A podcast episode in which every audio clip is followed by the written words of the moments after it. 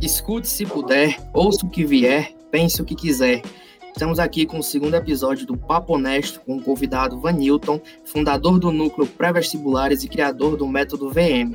Primeiramente, boa tarde, Vanilton. Boa tarde, tudo bom?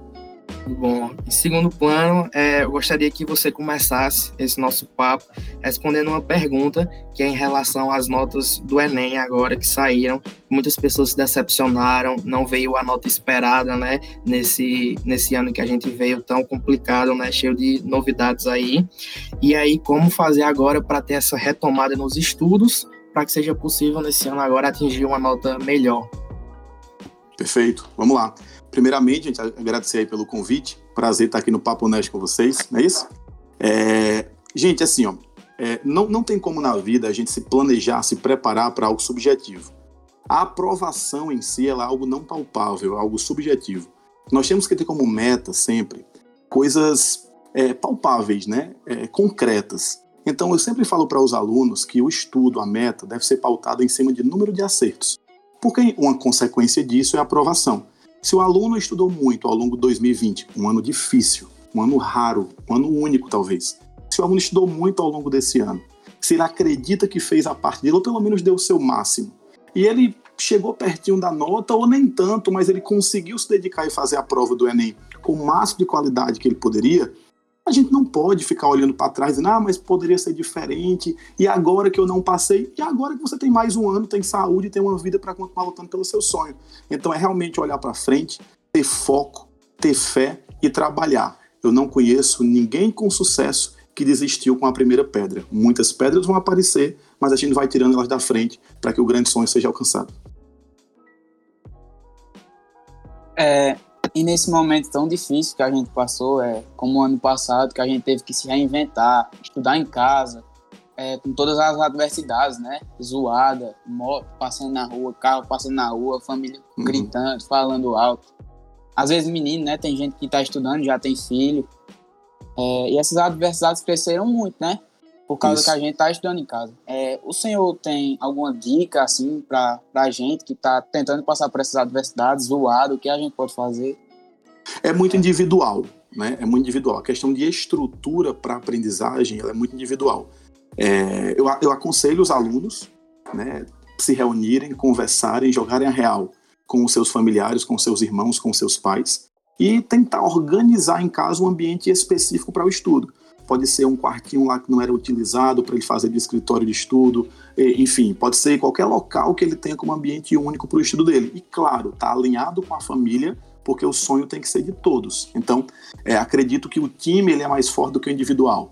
Então, jogar real e dizer, pai, mãe, eu preciso estudar. Cada vez que vocês conversam, cada vez que vocês recebem visita nesse horário, toda vida que meu irmãozinho chora aqui, vem aqui no meu quarto, toda vida que isso acontece, isso me prejudica muito. Então estamos num momento atípico que todo mundo tem que se, que tem que se ajudar. Então acho que uma conversa é um primeiro bom passo.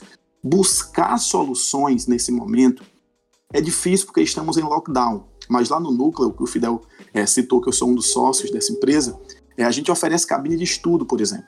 Então, o aluno, é, quando não estamos em lockdown, ele pode ir, tem sua cabine própria de estudo, e isso é uma, uma forma que ele tem de render mais um ambiente mais propício. É, mas está saindo de casa, não está se isolando, é risco. Então, o que eu sugiro mesmo é esse alinhamento com a família a organização de um ambiente iluminado, silencioso, né? É, é, e que ele possa ter, ter esse ambiente para ele de forma constante. Seria a minha ideia, seria a minha única dica, justamente aí por conta é, de ser algo tão novo, né? Muita, muita gente não estava pronta para isso. Vanildo, é, eram aqui, opa. É, em relação a que a gente entrou, tocou agora no assunto de família, é, queria que o senhor falasse um pouco sobre a questão, a questão da pressão familiar, né? Está muito uhum. atrelada também à ignorância ao fato da preparação. Ignorância no sentido de não saber o que exige uma preparação. A gente costuma é. fazer uma analogia aqui que a aprovação é uma maratona e não uma corrida de atletismo de 100 metros. Uma maratona Isso. que exige preparação é, psicológica também, né? E física, porque a gente é como se fosse um, um atleta. Queria que uhum. o senhor falasse um pouco sobre isso e sobre é, a questão da família valorizar a nota, por exemplo, de uhum. ela ter crescido de um ano para o outro. É, eram assim, os pais, normalmente eles são sonhadores, junto com os filhos. E eles talvez até mais do que o filho, quer e sonha e trabalha para que o futuro desse filho seja próspero. Então nós temos também que entender e respeitar e aceitar um pouquinho da dor dos pais.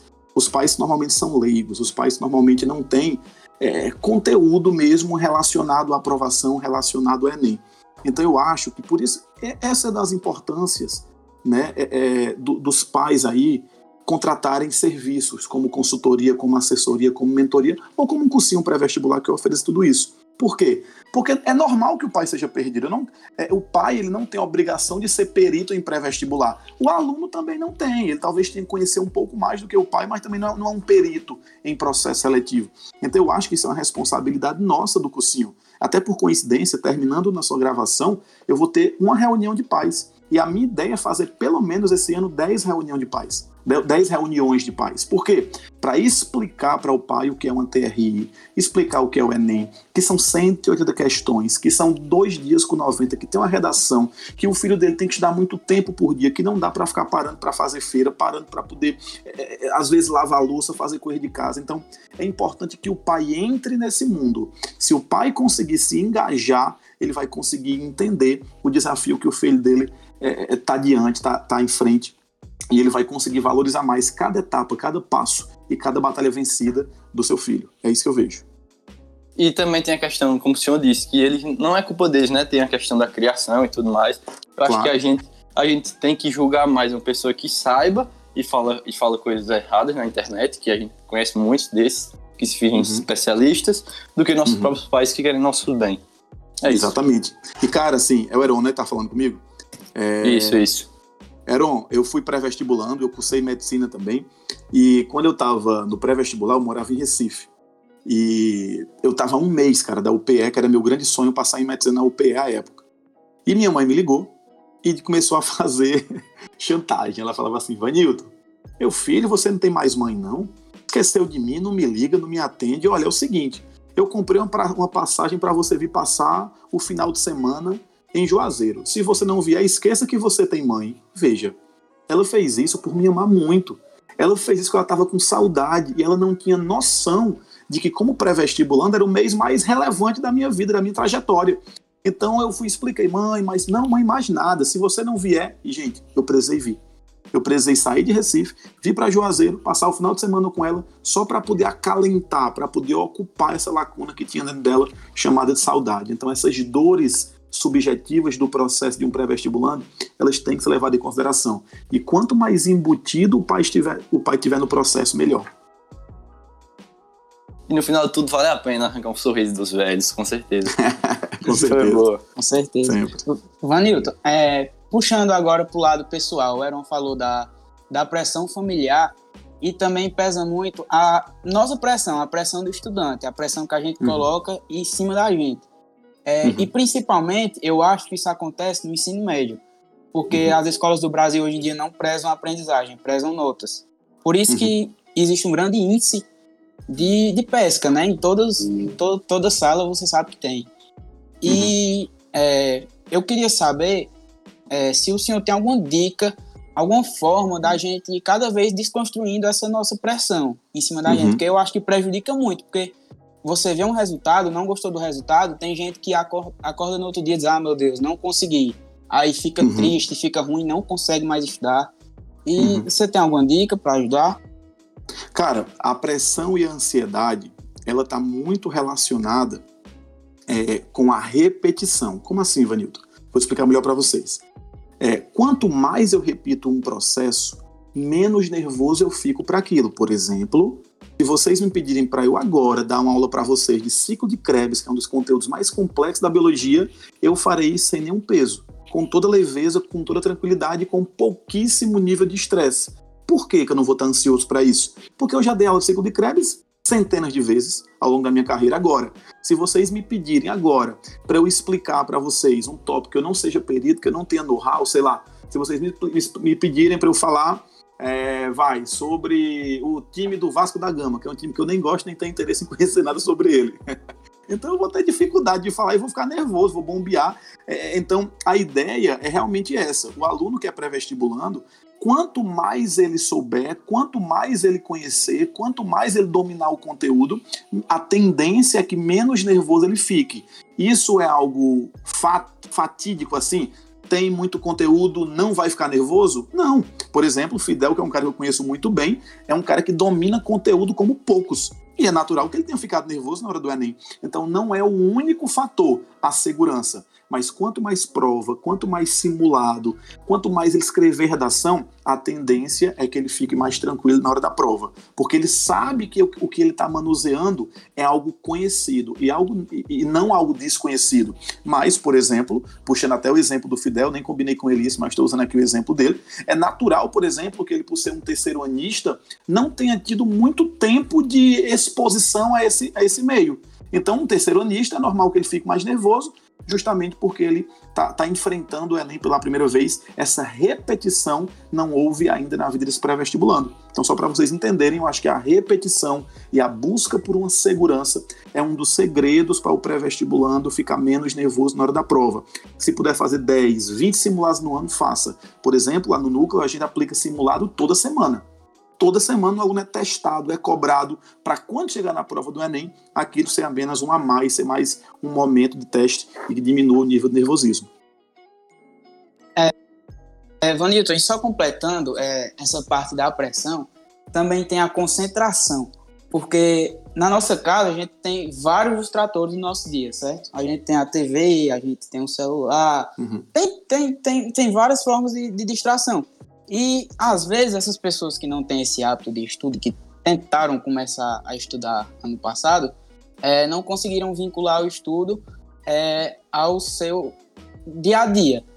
Muita uhum. gente tentando estudar pelo celular, chega uma notificação, é, ah, vou pro WhatsApp, passar cinco minutos, vou responder só essa mensagem, não consegue, vou pro Instagram, cinco minutos, uhum. aí passa meia hora, uma hora. Esse distrator também a gente tem que tirar do nosso dia, né? É, cara, o nome disso aí é gatilho de procrastinação. Existem vários gatilhos que nos, nos fazem entrar, entrar num looping de frustração. Explicando melhor para vocês. Eu estou aqui estudando, concentrado, lendo um assunto maravilhoso chamado de botânica, beleza? Aí o aluno está aqui estudando botânica, tudo bonitinho, ele já está achando chato o conteúdo, ele já está achando que tem muita coisa para ler, né? já é muita questão que ele não está conseguindo acertar, ou seja, o nível de estresse dele e, e, e de falta de desejo e amor por aquele conteúdo já existe. Gente, se um Instagram ou um WhatsApp estiver do lado, é natural, o nosso cérebro é feito para poupar ATP, para poupar energia. Então é natural que esse cara vá procrastinar. E ele inconscientemente se engana e fala assim: não, eu só vou passar cinco minutos.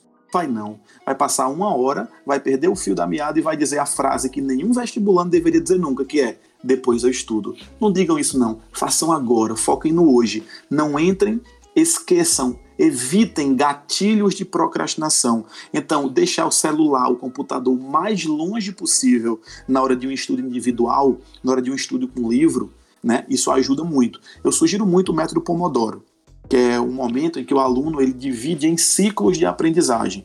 Ele coloca ali 25, vai 30 minutos. Ele separa ali 30 minutos para estudar com foco extremo, é, é, é, se distanciando de qualquer tipo de interferência negativa para o aprendizado. E naqueles 30 minutos ele só estuda. Terminou, toca o alarmezinho dele, né? se ele tiver um aplicativo do Pomodoro, e ele vai passar ali 10 minutos descansando. E esse descanso tem que ser também sem internet porque senão essas interferências podem mexer também com a concentração. Então, descansa, respira, lava o rosto, toma um café, bebe uma água, anda na casa, é, é, descansou 10 minutos, mais um bloco de 30. Então, esse estudo cíclico, esse método Pomodoro, ajuda muito quem está sozinho nessa batalha. Vanilton, eu estava até conversando com, os meninos aí antes de começar o, o podcast, porque esse método Pomodoro, eu estou sendo, eu acho que, fã número um desse método. Porque. É, esse método Pomodoro você pode fazer também com as suas recompensas. Você estudar semana e no final de semana você tira uma recompensa de noite, de tarde. E você faz o que você gosta, né? Uhum. Tem uns amigos meus que estão virando papo no final de semana. Todo final de semana tem esse método Pomodoro aí na cerveja. Rapaz. Boa. Perdendo, perdendo neurônio. É, mas cara, eu sou, eu geralmente, cara, eu sou um, eu, eu defendo o aluno que é organizado. Por exemplo. Eu defendo, se o aluno quer sair final de semana, quer ter seu momento de lazer, e o lazer dele vai ser como ele julgar ideal aí, né? A questão de bebida tem essa parte fisiológica, mas que eu nem entro no mérito assim. Mas eu acho que eu, eu já tive alunos, cara, eu já tive alunos pré-vestibulandos que todo final de semana saía, tomava a sua cervejinha, né? Os de maior, né? Falar isso aqui para os de maior, claro. É, saía, dava sua namorada, batia, é, saía com os amigos, jogava sua bola. Agora, de segunda a sábado de manhã, era 100% foco nos estudos. E esse cara hoje está na faculdade de medicina, está em grandes faculdades de engenharia aí pelo Brasil. Há amigos meus formados no ITA, por exemplo, é, é, é, final de semana jogava bola, saía, brincava, ia à praia. Eu morava em Fortaleza na época. Então, assim, eu, eu acho que o final de semana ele, tam, ele pode ser usado. Eu gosto muito de trabalhar com recompensa o aluno ele tem metas semanais para cumprir. Geralmente é assim que eu penso. Se ele conseguir cumprir a meta, ele tem que ter uma recompensa justamente para o cérebro dele entender. Se próxima semana eu fizer a minha parte, eu vou ter essa recompensa. Do mesmo jeito, se não fizer, não entregar a recompensa para poder gerar esse ciclo. Opa, Vanessa, tudo bom? Aldo está falando aqui. Fala, cara, tudo bom, beleza? Tudo ótimo, cara. Bicho, em relação a essa parte de sistema de recompensa, Inclusive, a gente, os estudantes, né? Eu falo a gente também porque eu passei por esse processo de vestibulando. É, quando, a, quando a pessoa vai olhar o celular, às vezes a pessoa até tá buscando esse sistema de recompensa a partir de picos de dopamina, né? Porque o uso do uhum. celular ele libera dopamina. Isso. E Exatamente. Uma outra dúvida, outra dúvida que eu queria tirar aqui contigo, fugindo um pouco do assunto, era como é que os estudantes eles podem lidar com a pressão familiar, voltando para a pressão familiar de novo, uhum. no quesito da, daqueles estereótipos dos cursos. Por exemplo, um estudante ele quer fazer, digamos, é, nutrição, quer fazer, sei lá, biblioteconomia, não desprezando o curso de biblioteconomia, obviamente, vai só a título de exemplo, enquanto uhum. os pais eles querem que a pessoa faça engenharia, direito ou medicina, que é a tríade, né? Eu queria uhum. que o uhum. senhor desse dessa opinião do senhor aí, tanto para quem quer esses cursos que são menos estereotipados, conseguirem falar com os pais, porque tem pais que de fato são muito, são muito rígidos nesse quesito. Eu queria que o senhor desse a sua opinião em relação a isso. Cara, com oito anos de idade, eu perdi meus pais muito cedo. Perdi meus pais com um ano de idade, pai e mãe. E eu fui criado por uma tia, né, que hoje é minha mãe, é, enfim, é meu pai, minha mãe, é um bocado de coisa para mim. E ela e essa e essa e mamãe, ela sempre chegou para mim, meu filho, ó, você é de origem pobre, você não tem pai, não tem mãe, você tem que estudar muito para ser médico. E ela falava isso querendo o meu melhor. E os meus tios, quando me viam estudioso, primeiro da sala, falavam: Poxa, Vanilton vai ser um grande médico, porque ele é estudioso. Então era a relação: ele é estudioso, logo ele vai ser médico. Não tinha outra opção. E, essa, e, e nunca para mim foi ventilado outra opção a não ser ser médico. E desde os meus oito anos até eu conseguir passar em medicina, é, eu só pensava nisso: estudar para ser médico, estudar para ser médico. Cursei medicina e após todo, tudo isso, cheguei na minha mãe e falei assim: Mãe, não vou exercer a medicina. Eu vou ser professor. Eu acho que não tem para uma mãe tradicional, conservadora, com idade a mais, de outra geração. Eu acho que não tem uma dor maior do que ouvir um filho dizendo assim: eu não vou ser médico, vou ser professor. O que ela não sabia é que eu jamais aceitaria estar, não estar entre os melhores. O que ela não sabia é que tudo que eu criei na minha vida de estudante foi uma base sólida para eu conseguir ter uma visão e competir entre os melhores. Então eu sempre pensei assim: eu vou ser professor de biologia, eu preciso ser um dos melhores do Brasil, que do mundo. O que, é que eu vou fazer para ser o melhor? O que eu vou fazer para ter diferenciais? Dentro da área de biologia, dentro da área docente, eu entendi que eu queria mesmo era ser empresário que eu queria mesmo era empreender. E eu usei aquilo que eu tinha mais know-how, que era a educação, para poder mudar o mundo, para poder entregar algo ao mundo, que é, como, como é, eu sempre falo para os alunos, eu, o meu coração está entregue no jogo. Então eu vivo o sonho de cada aluno. É isso que eu entrego para a humanidade, é isso que eu entrego para a natureza, é isso que eu entrego para o universo. E em troca, o universo me dá um monte de coisa, como uma linda família, como uma condição financeira estável, como alunos e como oportunidade de estar com vocês aqui no podcast. Aí, mas o áudio tá tranquilo? Tá show. Tá direitinho aí? Beleza. Tô, tô bem. Isso aí, pô, quando você faz o que você, a profissão que você julga como a que você tem paixão, acontece ao contrário do que as pessoas julgam, né? Ao invés de você ir atrás do dinheiro, o dinheiro que vai atrás de você, né? No sentido financeiro, porque Exatamente. você está fazendo alguma coisa que você tem paixão. Exatamente. Cara, eu não conheço ninguém que seja o melhor na sua área que esteja aperreado financeiramente. Não conheço.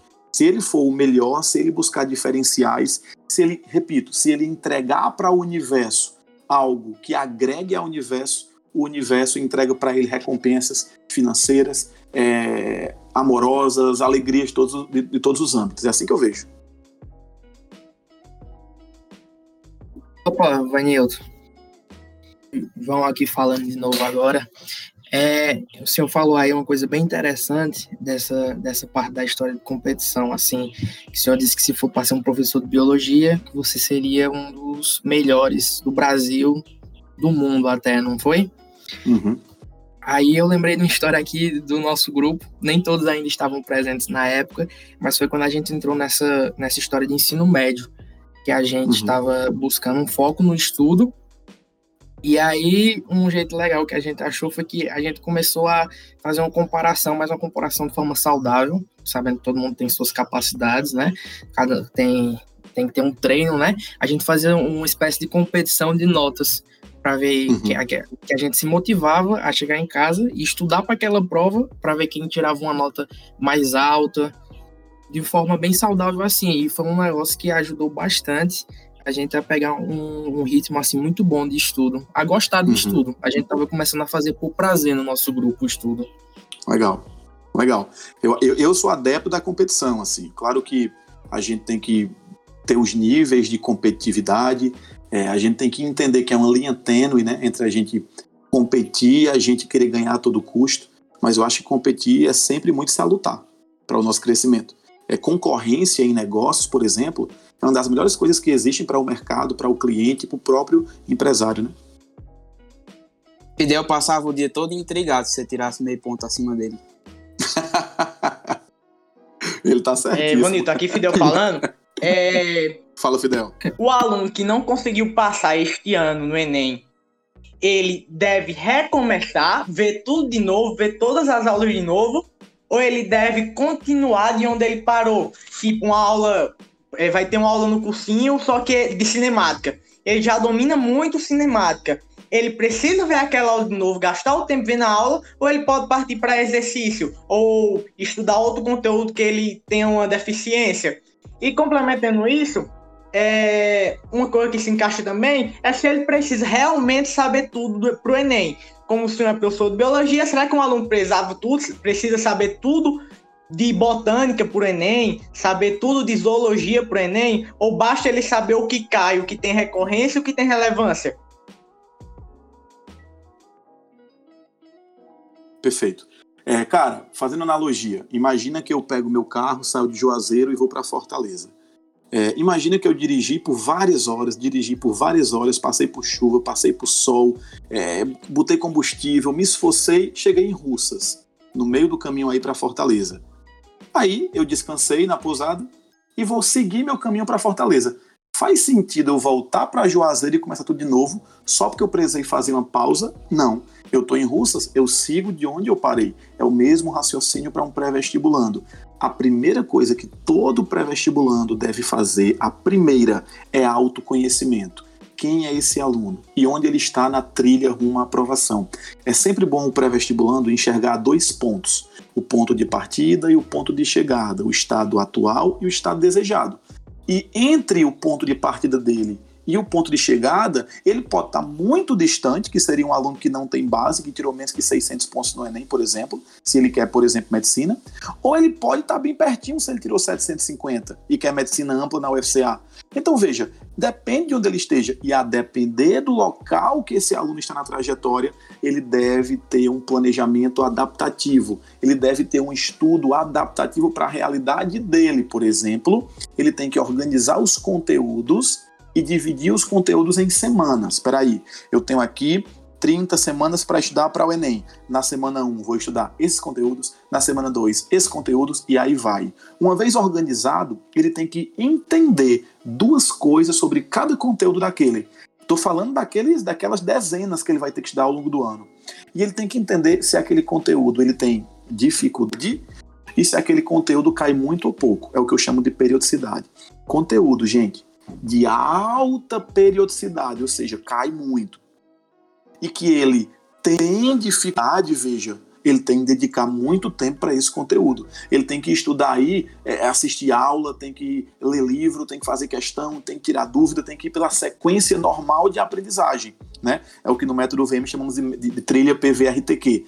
Mas se é o conteúdo, Fidel, ele é um conteúdo que, pelo contrário, o aluno ele, ele é importante, é periódico, cai muito no Enem, mas o aluno não tem dificuldade, não faz sentido ele estudar da mesma forma daquele outro que ele tinha dificuldade. Se cai muito o assunto e ele não tem dificuldade, ele pode fazer a trilha roll, a trilha reversa, a engenharia reversa. Ele pode ir para a questão e depois ir para a teoria para resumir para ti, é, cada conteúdo deve ser tratado de forma especial. Um aluno que já tem muita base, ele vai estudar muito por essa trilha invertida, questão e depois teoria. O aluno que tem menos base, ele vai mais pela trilha normal, comum, o PVRT que eu disse, que é assistir aula, ler teoria, é, Vanilton, faz questão inclusive, isso aí é muito aplicado, né, no, no, no núcleo. Eu acho que do, da realidade que eu conheço aqui, o núcleo é a única, o único cursinho que tem a que aplica PBL, que tem uma turma a, a Enem+, né, para pessoas que já estão acima da média, já estão bem perto, e não, não, não tem necessidade de ver tanta aula. Queria uhum. só entrar em mais um ponto, que é na questão de é. uhum. quando você for uhum. fazer a prova, você ter estratégia não só a estratégia de você tá lá na hora da prova, uhum. fazer, saber a ordem das questões que você vai fazer. Além disso, de você conhecer a banca, porque a prova do Enem é uma prova muito bem feita.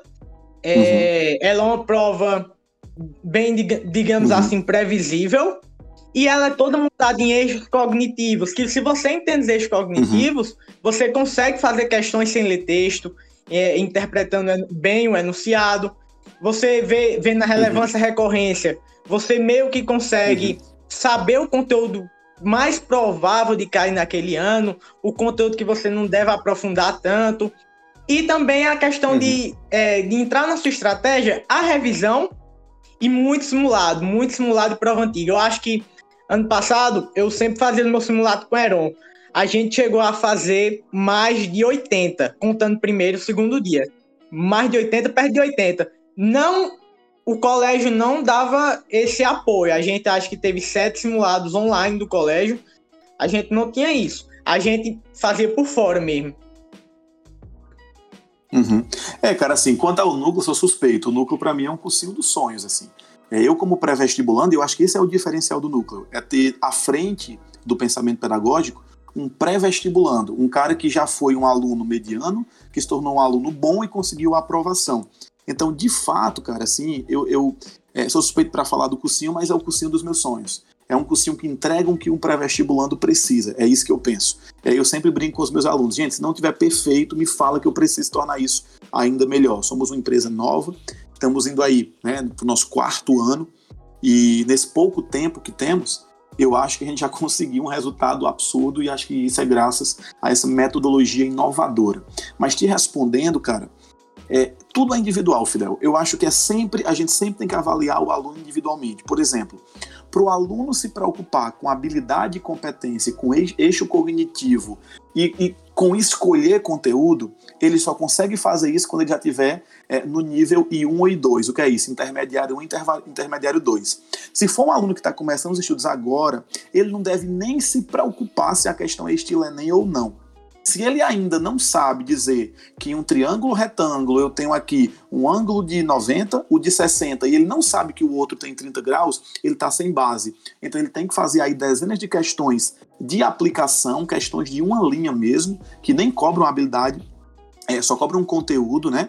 Primeiro ele tem que ir para esse estágio para depois ele se dar o luxo de tomar decisões, de ir para sacadas matemáticas. O primeiro passo nesse caso é pegar a base. Então, para te responder, cara, eu acho que é muito individual. É, eu acho que o segredo de uma preparação, é, se for escolher um cursinho, é, é, personalizar, é trabalhar de forma individual. Né? Isso que a gente se esforça muito para fazer no núcleo, como você viu. Então, é, o aluno de mediano para bom, aí sim, ele não pode perder tempo fazendo questões de aplicação para descobrir, é, para descobrir a carga lá em, em, em, lei de Coulomb, vai, F igual KQQ sobre D2, e ele vai só aplicar. Não, acho que ele vai perder tempo, ele já sabe. Ele tem realmente que desenvolver aquela habilidade. Mas é, mas é individual, é individual.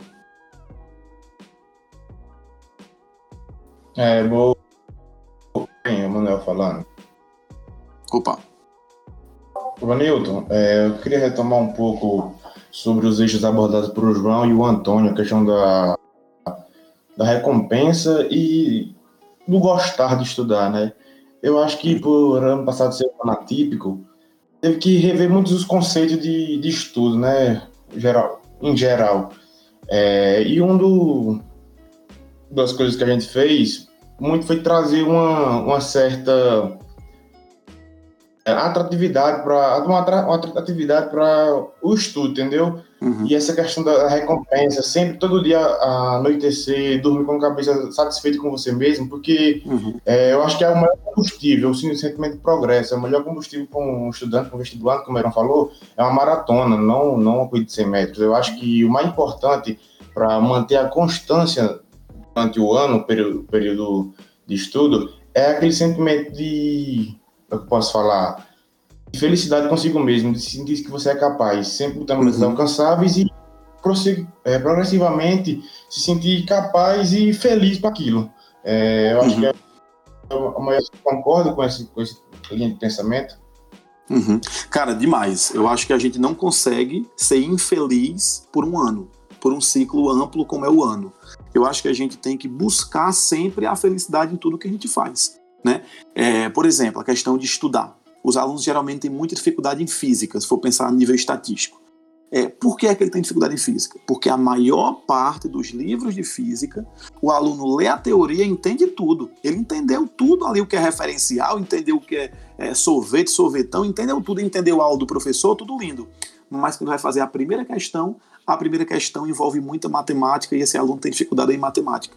Então ele vai começar a se irritar, a perder a paciência, a sofrer e botar a culpa na coitada da física, quando na verdade a física não tem nada a ver. A culpa, nesse caso aí, é o aluno que está sem base em matemática e ao invés de estar tá estudando cinemática, ele devia estudar a matemática do fundamental para poder ter gosto, para ele poder ter prazer, né? para poder apetecer o dia a dia dele, ele ir para uma questão acertar ir para uma próxima acertar, ir para uma outra e acertar. Esse ciclo de acertos motiva.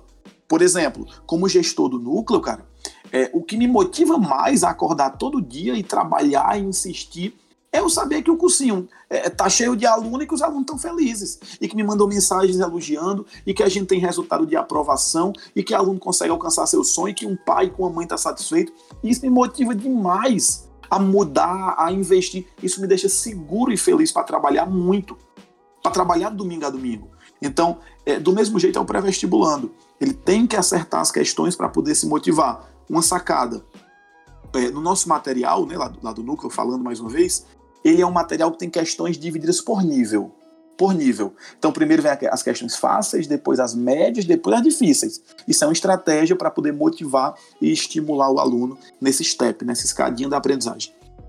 O que o senhor falou sobre a questão do aluno iniciante, vamos dizer assim, não ter a sacada básica de um triângulo retângulo. Por exemplo, eu não eu tenho que, para conseguir gerar esse sentimento de felicidade, capacitação comigo mesmo, eu tenho que botar um, isso tu falou dos níveis das questões, uma, uma dificuldade, um desafio, com, é, como é que fala? desafio que seja convergente com a minha habilidade. Não adianta eu botar um, um, uma simples equação de segundo grau para um cara que é formado em engenharia no ITA. E também não adianta com um, programa de integral para um cara que fala no ano, né, fundamental. Eu acho que é bastante. Exatamente. É essa alineação viu? Isso mesmo, é individual, é personalizável. Vanilton, uma coisa que eu também queria que o senhor desse a opinião do senhor era em relação ao que fazer após o simulado, o que fazer com a dor da decepção. Porque uhum. quando você está fazendo simulado, você às vezes vai com uma expectativa muito alta, assim como você tem quando vai fazer lista de exercícios, principalmente exatas, né?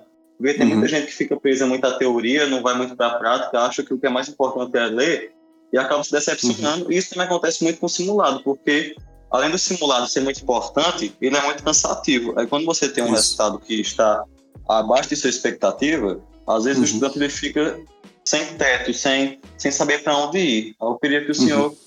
Tivesse algum conselho para dar para os estudantes que, que vão arcar com isso daqui para frente. Ah, perfeito. Cara, eu acho que a dor do processo ela é válida, sabe? É, antes da gente começar aqui a gravação, eu estava dizendo para vocês que no final de semana eu jogava xadrez com minhas filhas. Nesse jogo, ora eu ganho delas, né? Porque obviamente elas estão aprendendo, e ora eu deixo elas ganharem de mim. Justamente para elas terem essa flutuação e, e, e, sentir as dores do processo de aprendizagem. Isso é normal. Então o aluno fez um simulado, ora, principalmente se ele fizer muitos. Por isso que eu defendo o aluno fazer muito simulado no ano. Então, ora o aluno vai fazer um simulado e a prova vem um pouquinho mais difícil ele vai se decepcionar. Ora, ele vai fazer o simulado e vai bem. Então, essa oscilação vai, vai fazer com que o aluno crie casca. Né? E explicando de forma técnica o que fazer após um simulado, cara, é bater a poeira, saber que a vida é isso mesmo, que hora a gente ganha, hora a gente perde, e fazer o autodiagnóstico. Como assim? Não adianta fazer simulado e não corrigir os erros. Errou uma questão de hidrostática, vai estudar a danada da hidrostática. Errou uma questão de Guerra Fria, não está sabendo Guerra Fria, vai estudar Guerra Fria. Então a etapa é: fez a prova, passo ao diagnóstico. Simular sem autodiagnosticar é mesmo que nada. E esse autodiagnóstico você avalia questão por questão, olhando, analisando se a questão você errou por falta de tempo, é, se você errou é, por falta de atenção, ou se você errou por falta de conteúdo. Falta de conteúdo, estudar. Estudar muito aquele conteúdo para não errar mais importante nesse autodiagnóstico é você ser bastante específico, né? Porque Isso. você pode errar uma coisa de biologia, digamos que você tinha errado uma coisa de biologia na parte de ecologia. Aí você uhum. coloca em eco, você coloca no seu autodiagnóstico lá que errou ecologia, falta de conteúdo. Uhum. A pessoa vai lá estudar toda a ecologia de novo, aí já fica com aquele negócio, oh meu Deus, eu vou lá estudar ecologia de novo, não sei o quê, sendo que você errou, sei lá, sobre eutrofização.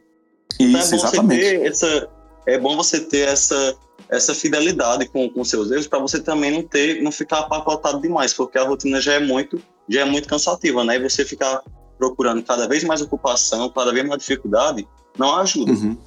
Cara, perfeito. Para um aluno que tem base, ele olhar uma questão e dizer essa questão aqui é de competição de Gauss, ou essa essa questão aqui é, é, é, é, de casos especiais de estequiometria. O aluno que tem base, ele consegue identificar. O aluno que não tem base, cara, ele não consegue. O aluno que não tem base, ele não consegue errar uma questão é, de petróleo, de maré negra, e entender que aquilo, na verdade, a habilidade, a competência que ele tem que ter é conhecer ali moléculas anfifílicas. Ele não tem essa base. Então, realmente, o aluno sem base, ele vai errar a questão e vai chamar de ecologia e não sabe nem o que vai estudar e ele fica perdido. Por isso que é importante buscar orientação. Gente, mentorias, assessorias, coordenações de colégios e cursinhos. Essa turma está pronta para ajudar os alunos. Por isso que é importante os alunos é, buscarem essa ajuda, principalmente os que não têm base. Queria agradecer, Vanildo, pelo, pelo espaço aí cedido, tempo cedido. E que eu acho que esse podcast pode ser de grande engrandecimento aí para os nossos amigos e colegas que estão entrando nessa jornada aí de novo. É, deixar aí meu agradecimento em nome de toda a equipe aqui do podcast. E espero estar tá, tá aqui com o senhor outras vezes. Claro, claro, cara. Primeiramente, saiba que foi um papo muito show, um papo honesto, em primeiro lugar. E queria parabenizar. Queria parabenizar vocês pela iniciativa tá bom? É, queria dizer que, assim, se todos os jovens, se todos os ex-alunos ou alunos de pré-vestibular se dedicassem a ajudar aqueles que não conseguiram a aprovação, nós teríamos uma corrente, todo mundo se ajudando, sabe, Fidel? Todo mundo puxando quem ficou para trás para que todos nós possamos alcançar o nosso sonho, o nosso sonho da aprovação. Então, agradecer a vocês pelo convite, desejar a vocês todo sucesso e me colocar à disposição para o que vocês precisarem nessa labuta, tá bom? Gostei de fazer uma, uma complementação, que o Fidel falou. E também entrar no último agradecimento, falar que é, esse papo de hoje, esse bate-papo de hoje foi muito importante. Acho que a gente tocou em pontos cruciais para quem está começando e para quem está no meio da sua trajetória de, de estudante. Dizer que se eu, no começo da minha jornada, tivesse escutado, tivesse acesso a esse tipo de informação, esse tipo de conteúdo, teria ajudado muito mais teria outra cabeça e falar que, mais como um conselho, que é muito importante também você fazer um grupo de estudos com pessoas que estão na mesma vibe que você, que estão almejando crescer junto com você. Isso foi muito legal, porque o Papo Honesto surgiu em cima disso, no nosso grupo de estudos que a gente criou no terceiro ano. E falar como, como uma forma de conselho, esse tipo de coisa, porque ajuda muito. A gente é prova viva de, de, de, de um exemplo para isso, a gente é prova viva porque nós é, conseguimos, de certa forma, muitos dos nossos objetivos. É, eu e Fidel estamos na iminência de entrar na Federal para Engenharia, com notas bem satisfatórias para nota de corte. É, João, Ma João Matheus aí tem uma nota muito boa também para entrar na Federal de Direito aqui pertinho, já que aqui no Cariri não tem Federal para esse curso. Átomo aí está prestes a, a entrar em, na Federal de uma pessoa também. Emanuel e Antônio, que querem um curso mais é, com nota de corte maior, mais concorrido, eles tiveram uma evolução muito boa de um ano para o outro e dizer é isso, que é isso. Obrigado por tudo e o senhor foi um grande guru hoje pra gente. Perfeito, gente. Parabéns mais uma vez. Deus abençoe o projeto de vocês. Obrigado, Vanildo. Agradecido por sua participação. Obrigado. Muito obrigado, Vanildo. Foi excelente esse podcast. Abraço, gente. Tchau, tchau. Muito Oi. bom, viu? Valeu, negão. Obrigado.